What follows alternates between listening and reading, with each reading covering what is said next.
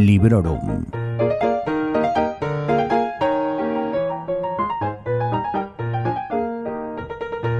Hola, soy Vanessa y esto es Librorum, un podcast sobre literatura en el que os cuento mis impresiones sobre los libros que voy leyendo en forma de reseñas breves y siempre sin spoilers.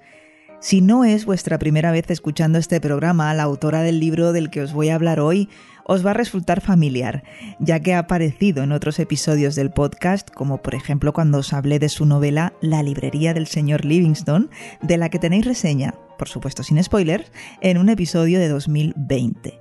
Y precisamente fue durante ese fatídico año 2020 en el que caí rendida a los encantos de Mónica Gutiérrez.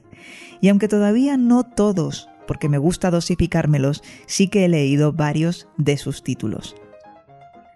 Hoy voy a hablaros de su última novela, Club de Lectura para Corazones Despistados, que edita Ediciones B. Este es un libro de 206 páginas que yo leí en su formato en digital y que salió publicado el día 1 de enero de este mismo año 2023. Su edición en papel llegó un poco más tarde, el 26 de enero, y esta cuenta con 288 páginas. Tanto en papel como en digital, estoy segura de que es una novela que os puede venir bien en esos momentos en los que necesitáis ser rescatados de la vorágine del día a día o incluso ¿por qué no?, de una mala época por la que estéis atravesando. Pero ojo, que para leer una novela feel good no es necesario sentirse mal previamente. Así que cualquier momento es bueno para ponerle las manos encima y ahora os voy a contar por qué.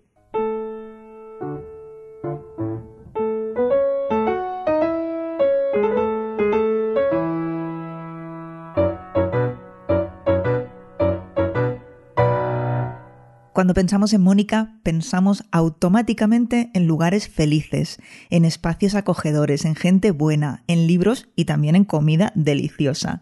Las lectoras y los lectores de sus novelas supongo que estarán de acuerdo conmigo. Y cuando pensamos en Mónica, también pensamos en novela romántica. He decidido ocuparme de este asunto cuanto antes porque aquí todos somos adultos y creo que ya es hora de que nos sacudamos de encima los complejos y las tonterías. Porque sí, porque Mónica es también abanderada de la novela romántica en España y eso es perfecto. Ella escribe una narrativa contemporánea feel good, que se dice, con elementos de romance que a mi modo de ver pasa el filtro feminista, y esto es importante, y cuyos personajes tienen además otros asuntos entre manos, que van desde problemas en el trabajo a alegrías familiares o incluso inquietudes intelectuales. Suena a cliché, pero los protagonistas de estas novelas son muy reales. Si tienes suerte, claro, porque son muy buena gente. Y bueno, a lo mejor no extremadamente reales, porque esos personajes que ejercen como interés romántico a veces son demasiado buenos para ser verdad.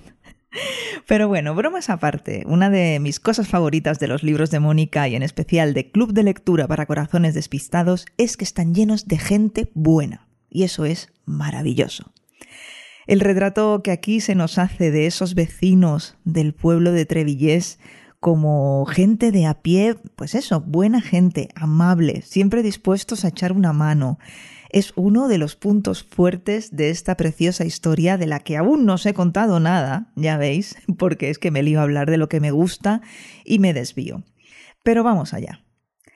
Nuestra protagonista, Abril, ha tenido un problema gordo en el trabajo, tan gordo que por un error humano está a la espera de que a lo mejor le caiga encima hasta una demanda. Eso por no hablar de la tremenda vergüenza que siente por su error, que incluso la hace desear no salir de debajo de las mantas. Por suerte para ella, su padre es un buen abogado y su abuela dispone de una casa en un pueblecito en los Pirineos, en el sur de Francia, que además se encuentra ubicada sobre la biblioteca de esta pequeña localidad y a donde Mónica puede ir a descansar. Esta localidad he dicho que es pequeña y a lo mejor me quedo corta. En realidad, bueno, también lo que tiene Trevillés, además de ser pequeña, es que son muy poquitos habitantes, todos ellos naturalmente con una historia detrás y con una red de relaciones entre ellos que iremos viendo una vez Abril se instale allí. En un principio ella va allí para pasar una temporada, para descansar, lamerse las heridas y también, por supuesto, para ocuparse de la biblioteca y de su club de lectura, que es como una condición, entre comillas, que le pone la abuela. Pero ella no es la única necesitada de un reset y Alex, uno de los clientes de su padre, encontrará también refugio en la casa de la biblioteca. ¿Necesitáis que os diga más? no, creo que no. Me parece que lo que necesitáis es leer este libro.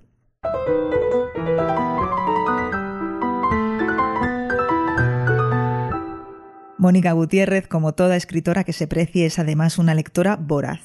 Qué bueno que ahora estoy hablando yo como si conociese a muchísimas escritoras, que alguna y alguno conozco, y sí, puedo decir que todos y todas son lectores voraces.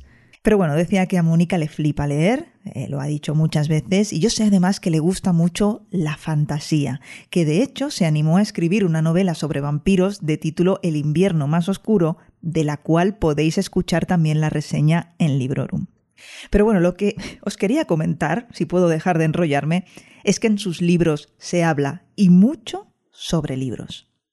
Y en esta novela de título Club de Lectura para Corazones Despistados, bueno, esto ya estaba claro desde un inicio, desde que veías la cubierta o desde que escuchabas el título. Y esto ya lo vivimos también, por supuesto, en aquella preciosa La librería del señor Livingstone, en la que los libros actúan como refugio, como fuente de conocimiento y como herramienta para acercar a personas y para afianzar relaciones. Y en este pueblo en el que transcurre la acción lo vemos también clarísimo. Mónica coloca en boca de los participantes en este club de lectura algunas reflexiones que casan perfectamente con el dibujo que nos ha hecho del personaje en cuestión.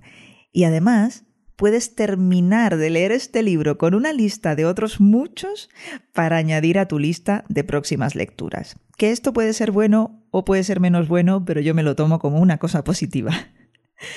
Todos los secundarios de esta historia tienen tal fuerza que te da hasta pena decir que son secundarios, ¿no?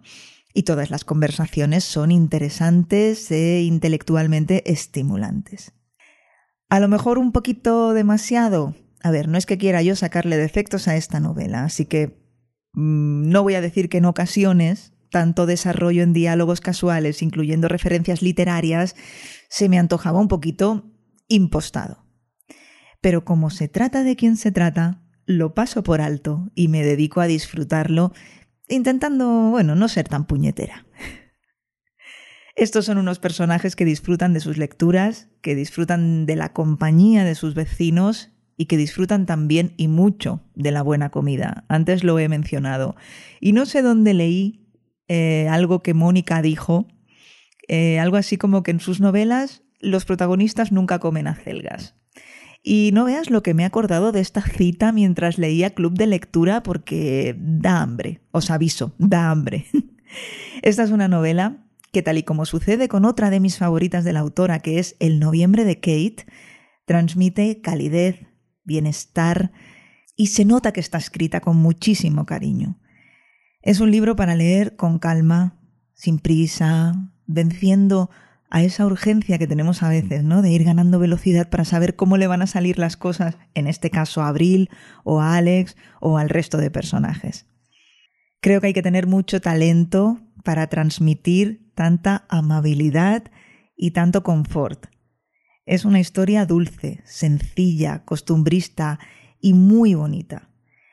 Me leí este libro en enero y en el plazo de una semana eh, siempre combinándola con otra lectura en papel, como, como ya sabéis que suelo hacer.